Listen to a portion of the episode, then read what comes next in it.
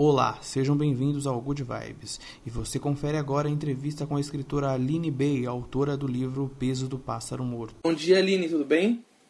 Bom dia, tudo bom e você, Gabriel? Sejam bem-vindas ao Good Vibes aqui na Rádio Sudeste. E eu estou muito feliz aqui pela sua participação. Parabéns pelo livro. Simplesmente incrível o seu romance. Ele é escrito de uma forma bem poética, né? Com elementos da poesia, em versos. É, foi natural esse processo para você? Bom, é um prazer estar aqui é, conversando com você. Muito obrigada pelo convite, obrigada pela leitura do livro. E, bom, assim, o fato dele ser poético, eu acho que vem muito é, natural. E o meu processo de escrita, ele já era assim antes do Pássaro, né? Eu publiquei o Pássaro, mas eu já escrevia textos curtos antes, há quase 10 anos. Então, quando ele nasceu, é, ele nasceu mais com uma pergunta formal, assim, de se esse meu estilo que eu já escrevia, que eu já explorava nesses textos mais cultos, daria conta de uma história é, mais longa, que é o caso do pássaro, que foi a minha primeira história mais longa. Então, esse estilo poético vem muito das minhas leituras também, que eu adoro ler poesia, e eu tenho essa inclinação de alma mesmo para esse estado de espírito poético, também um pouco melancólico, e, enfim, esse apreço pelas palavras também, essa. É, eu gosto muito da concisão da poesia e eu acho que por mais que o meu livro seja um romance, né, ele é um romance experimental, mas ele é muito conciso também, ele é muito minimalista. E eu acho, ele tem cenas chaves, né? Eu gosto muito de trabalhar com essas cenas chaves. E eu acho que isso tem muito na poesia. Às vezes você lê um pequeno poema e você tem toda uma uma verdade condensada ali, uma sabedoria que livros de 500 páginas não conseguem dar conta, né?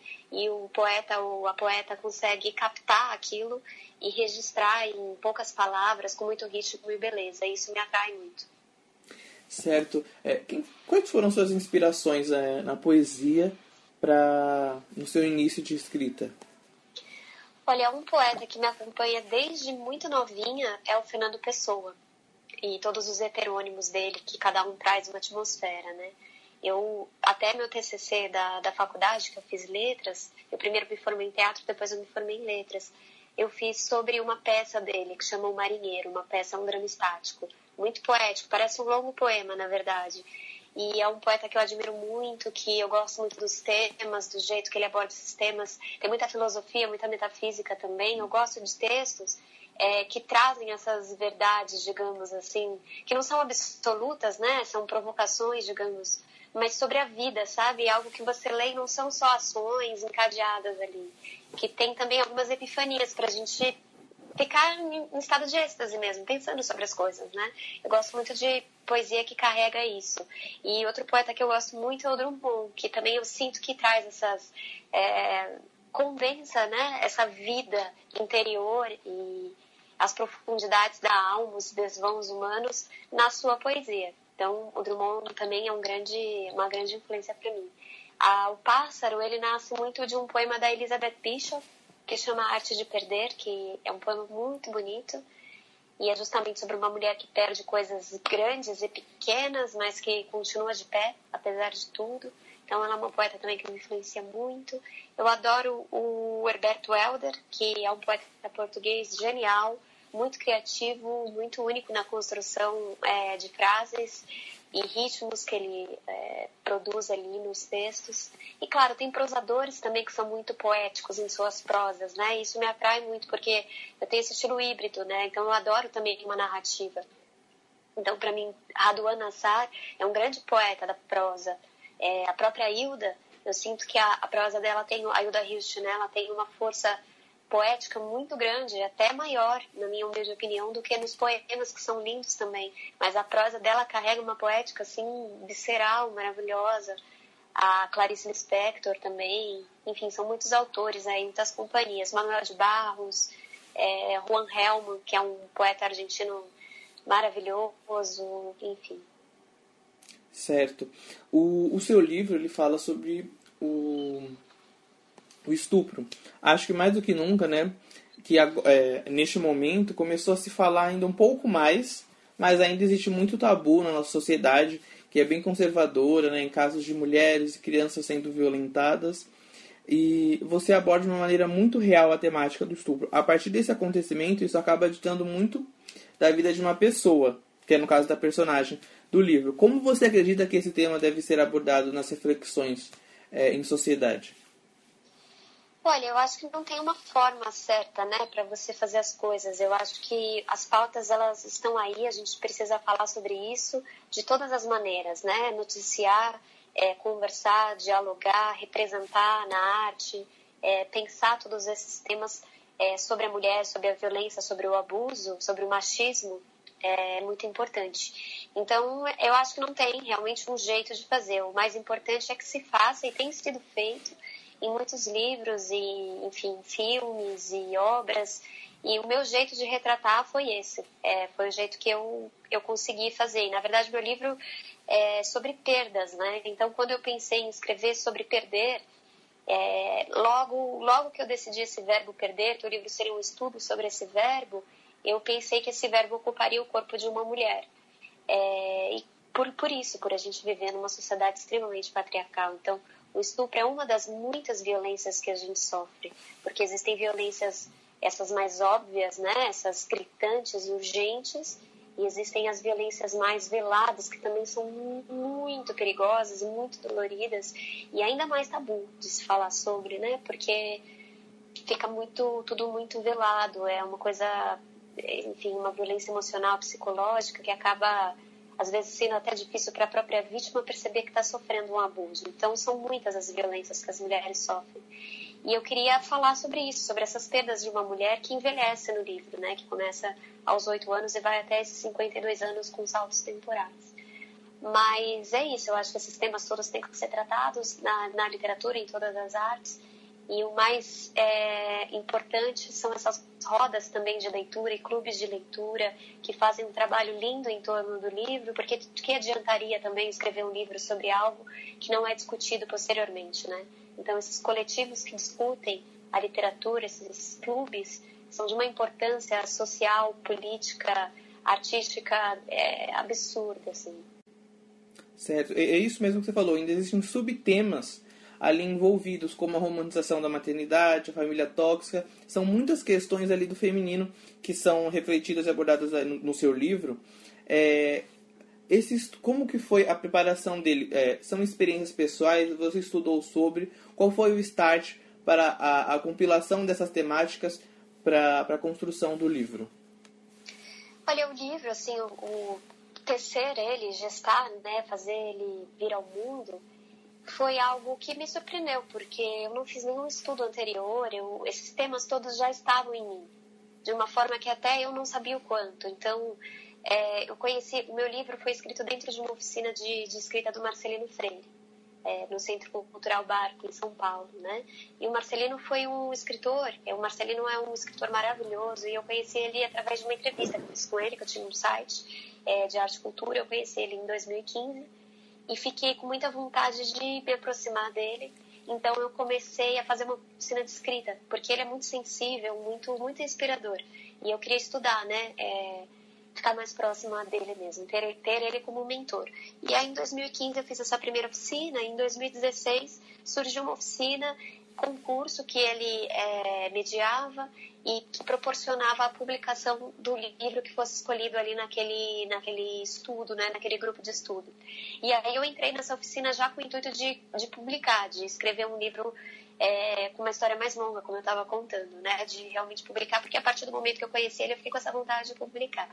E quando eu pensei em escrever uma história mais longa, como eu estava dizendo também para vocês, esse verbo perder foi a minha primeira escolha. E a partir disso, eu não, eu não sabia direito aonde esse verbo ia me levar ocupando esse corpo de uma mulher, porque por ser uma autora muito jovem, eu não planejei nada. Eu só pensei, vou começar a escrever. E aí a primeira cena me levava à segunda e assim por diante. Então, os temas foram se revelando para mim.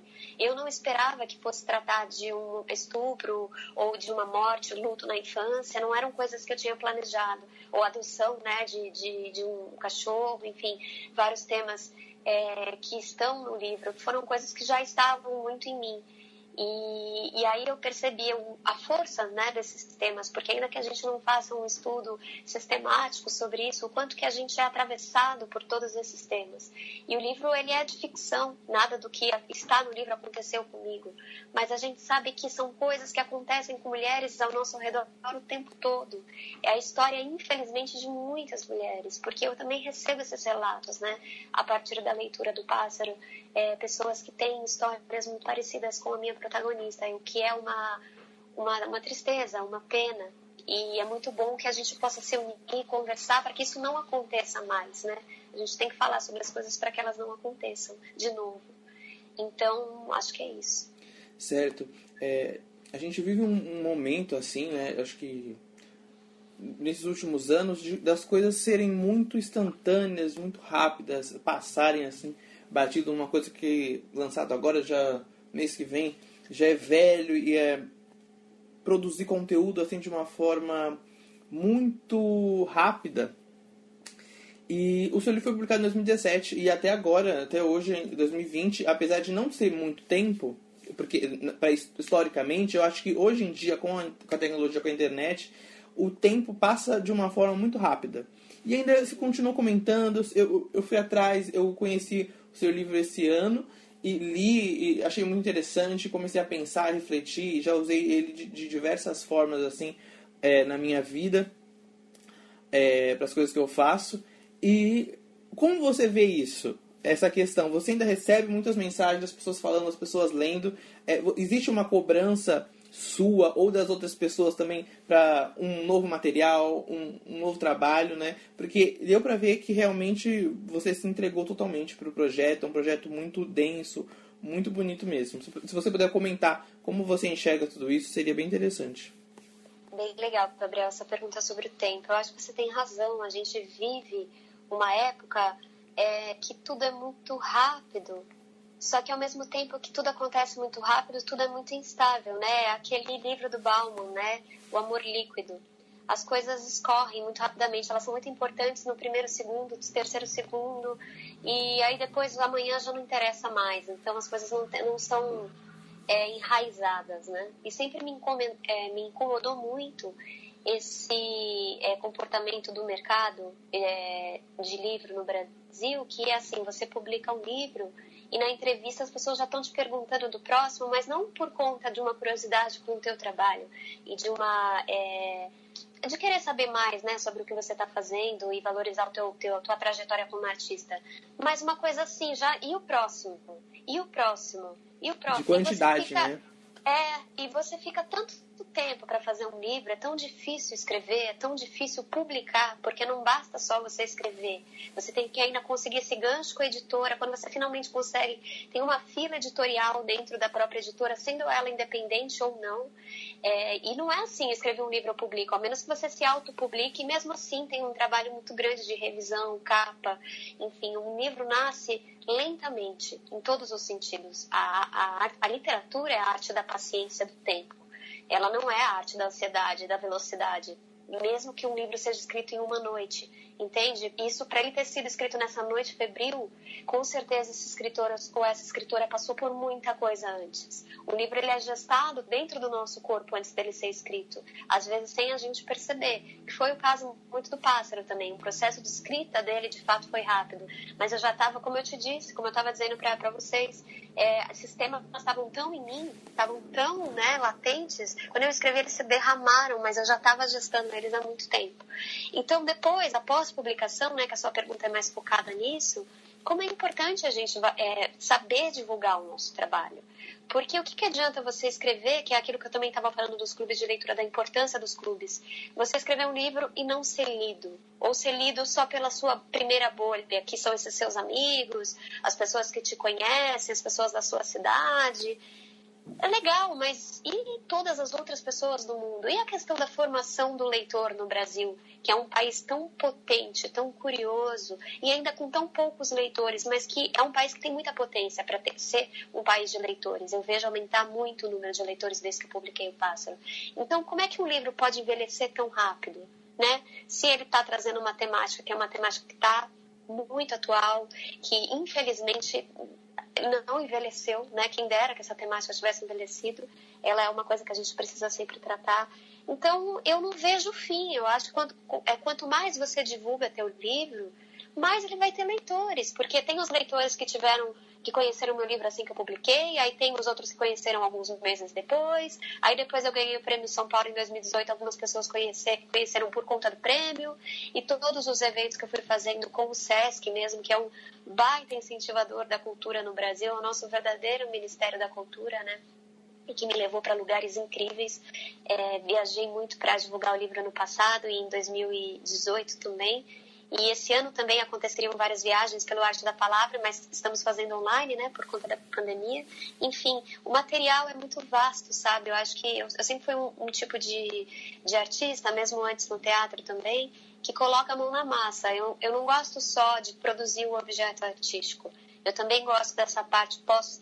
É, pós-publicação, é, né? Essa parte de produzir, de divulgar. Eu tenho muito prazer em dar as entrevistas, em conversar com os meus leitores, fazer pontes, enfim. Então eu acho que o livro ele rende infinitamente até você parar de trabalhar. Quando você para de trabalhar ele porque você não quer mais trabalhar ele, aí realmente a vida dele vai ficando mais escassa. Mas enquanto eu continuar, vai ter gente para ler, claro. O Brasil é muito grande entende? Então não vejo realmente fim.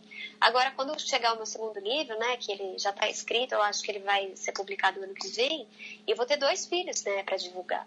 Então é um do lado do outro sempre. Eu não quero ser um tipo de escritora que é a autora do último livro que escreveu, sabe? Eu eu quero ter orgulho da minha trajetória, porque eu acho que não há vergonha nenhuma em começar na, nessa ingenuidade do começo, né?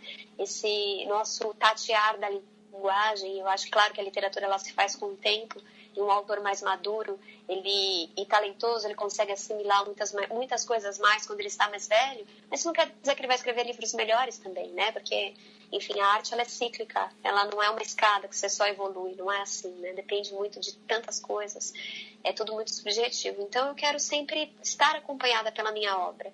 E, e, eu acho que essa divulgação ela é infinita nas possibilidades e, enfim.